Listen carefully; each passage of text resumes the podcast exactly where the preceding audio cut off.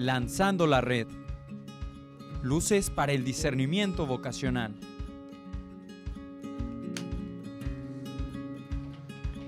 Estamos nuevamente en este espacio de Lanzando la red y hemos estado pues en un camino de elementos que nos ayudan para el discernimiento vocacional y que eso también concluirá o se corona momentáneamente en una elección. Vamos teniendo elementos, me voy conociendo personalmente sobre emociones, caprichos, pasiones, eh, la cultura que me rodea, cómo influye en mis decisiones. Ya en el campo de una elección de vida, matrimonio, vida consagrada o vida sacerdotal, también es ir conociendo la interioridad eh, ya no solamente de uno mismo, sino también la, persona eh, ajena la que se involucra en ese estilo de vida, pues que yo siento y que descubro que es para mi vida. Eh, ya comentábamos que si yo me siento llamado a la vida matrimonial, pues no solamente soy yo el que me voy a casar conmigo mismo. Ah, en este caso hay una, hay una mujer, si en el caso de, de varón, si es mujer, pues eh, un, varón, entonces tiene que conocer a él. Y ya mencionábamos como una estrategia el lanzar preguntas, poner ciertos casos, poner a prueba, para que las cosas se puedan conocer previamente y no en el momento. Aunque también decíamos que no vamos a estar como buscando siempre los errores de los demás para no elegirlos, como si fuéramos eh, verificadores de calidad y decir, ah, un defecto y va para atrás. O sea, no, tampoco es así en, la, en ese tiempo de, elección, de discernimiento. Y aquí eh, sí yo insistí en una virtud, que puede alguien tener eh, esas fallas, pongámosle así, esos límites, pero que sí conviene que descubramos en la persona docilidad y disponibilidad para trabajar eso que es una limitante. Entonces, eh, en referencia a eso, pues hoy nos adentramos y comentábamos pues que una vocación sí es necesario que uno la vaya visualizando de acuerdo a ese estilo de vida que supone la vida, la vida que elijamos. Eh, ya a modo de ejemplos, comentábamos que si alguien pretende la vida matrimonial, pero quiere vivir como casado, pues oye, es que ese estilo de vida no va con este otro que tú estás imaginando. Entonces es un estilo de vida específico. Si, alguien está en el seminario y después ya sacerdote, pero él se visualiza con una o dos mujeres, oye, pues es que ese estilo de vida específico no es el sacerdotal. Entonces tienes que ir puliendo. Bien, pues hoy eh, nos acompaña eh, Fernando, Bienvenido. Bienvenido. Padre, ¿qué tal? Mucho, mucho gusto, muy alegre de estar aquí, pues compartiendo estos temas tan trascendentales para todos. Y, ahorita que platicábamos antes del, episodio, este, eh, sí, efectivamente me, me, daba, me daba hasta risa un poco esta cuestión de, de, del estilo de vida. Eh, vamos a profundizar ahorita un poquito más, pero sobre, todo esta cuestión del, se insiste mucho en que la vocación es primero el ser y luego el hacer, pero el ser involucra este estilo de vida. O sea, no es una cierta conjunto de cosas concretas, sino un estilo de vida. Y a mí me llama mucho la atención que toque este tema como parte del discernimiento vocacional, porque ciertamente es algo que tiene que tomarse muy en serio. Sí, porque no, no podemos partir de, de, una cierta ingenuidad, ¿no? Eh, mm, podemos constatar, eh, quizás en muchos jóvenes, no en todos, que bueno, este, que sí hay una cierta ingenuidad y que cuando resultan cosas no esperadas, pues viene el desaliento y, e incluso pensar que se equivocaron en la elección. Y más bien hoy me gustaría pues que nos concentráramos cómo ese estilo de vida que uno siente, aquí hablamos pues ya desde nuestra fe, que Dios nos llama, porque una vocación va vinculada a un desarrollo, a una felicidad. Si es el matrimonio, pues es una felicidad junto con la, esposa o junto con el esposo. Si es en la vida consagrada, pues con una comunidad y aquí si es monástica, pues es en esa comunidad. Si es en la vida sacerdotal, pues dentro de una fraternidad sacerdotal, con una comunidad, en vinculación con un obispo. O sea, entonces hay todas esas cuestiones. Entonces, sí, sí, en un primer momento eh, e, es, es, sano, valga así, que tengamos como los conocimientos básicos. Es decir, ¿qué supone el estilo de vida específicamente matrimonial? ¿Y qué pide específicamente el estilo de vida, de vida consagrada o monacal? Y también qué pide el estilo de vida específico de la vida sacerdotal.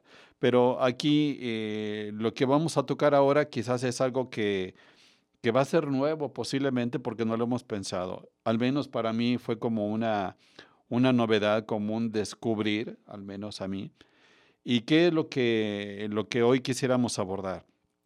Que a pesar de que se ha elegido un estilo de vida, el primer día, pongámoslo, el día de matrimonio, o el día que se ingresa al seminario, o el día que se ingresa a la vida consagrada, o sea, no terminó allí.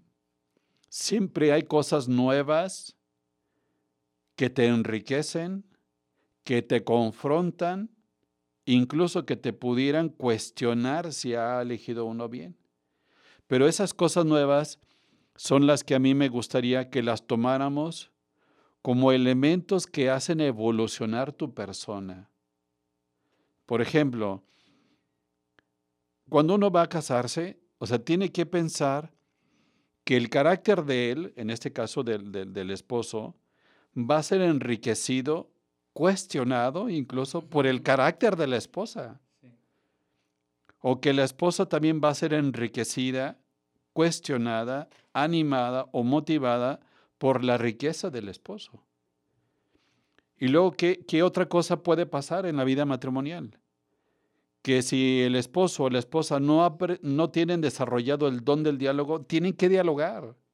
Entonces, esta vocación no solamente se adecua por su especificidad a mí, sino que también hemos de considerar que ese, esa vocación me va a hacer evolucionar, incluso contra mi voluntad. Y, ojo, esto es importante, porque las contrariedades también nos hacen evolucionar. Yo podría decir, ah, es que yo no sé, yo no sé dialogar.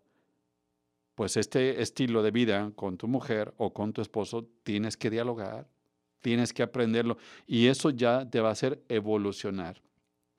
No sé si algo por el estilo, también dentro de tus conocidos, Fernando, pero por ejemplo, aquellos argumentos, no es que yo soy así, no es que yo no sé expresarme, no es que yo no soy expresivo afectivamente. Pues eso tienes que evolucionarlo dentro de eso que tú has elegido. Claro, de hecho, eh, bueno, ahorita que menciona todo esto, padre, se me hace muy, muy interesante y me recuerda a aquello que, nos invita el Papa Francisco eh, con esta cuestión del, que todos estamos llamados a la santidad, que es la vocación universal. ¿Por qué?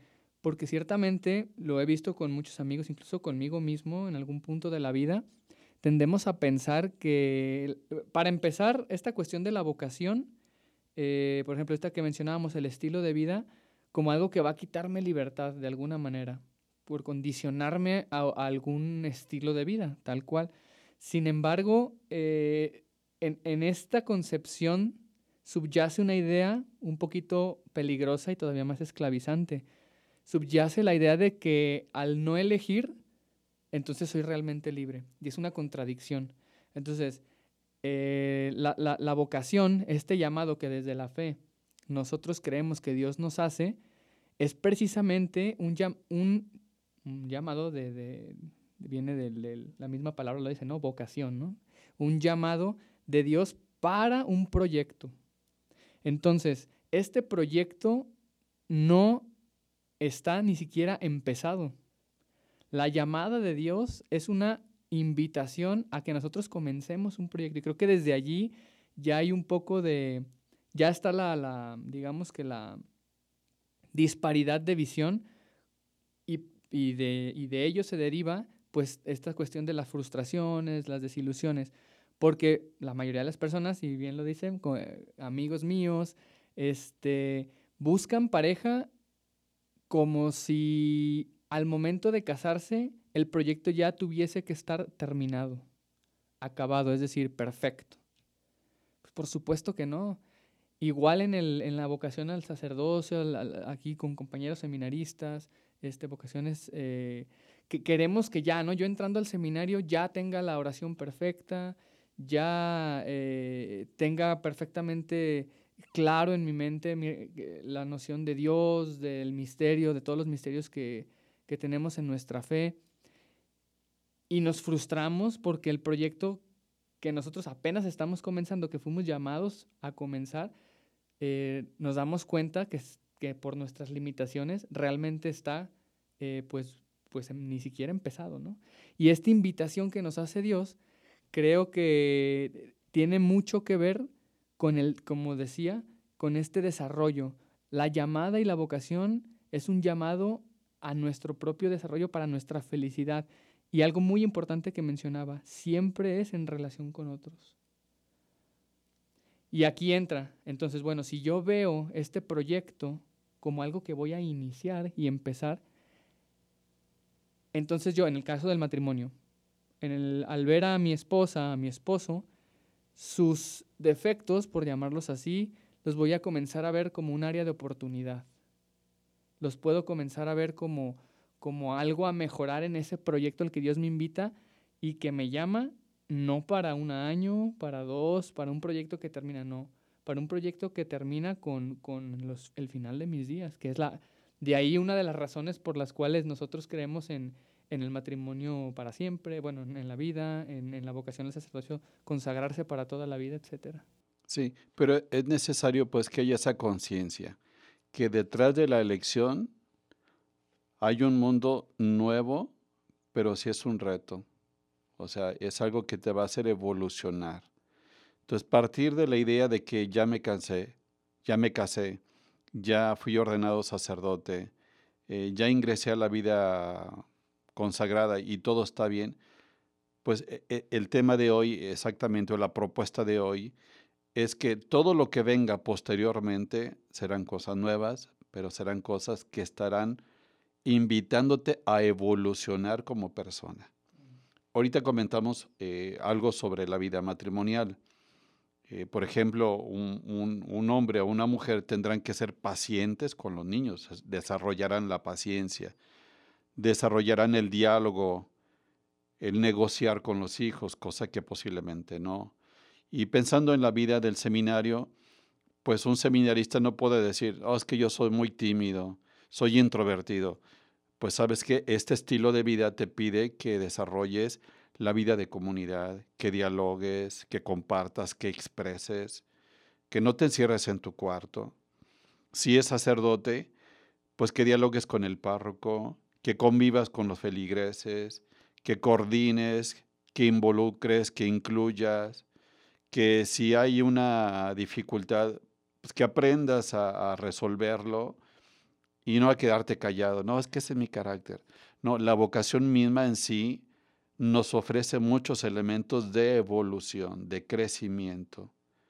Entonces sí, yo les invitaría eh, en este espacio que pudieran pensar si han contemplado, quienes nos oyen, si cuando tú te casas, las cosas que vengan después las contemplas como evolución de tu persona o más bien como desilusión, como diciendo, pues no, es que no era lo mío. Esa frustración. ¿no? Sí, y que más bien eh, son cosas que son de verdad muy desconcertantes porque nos hacen ver que no estamos a la altura, pero que nos motivan a estar a la altura. O sea, si no estoy, voy a estar a la altura.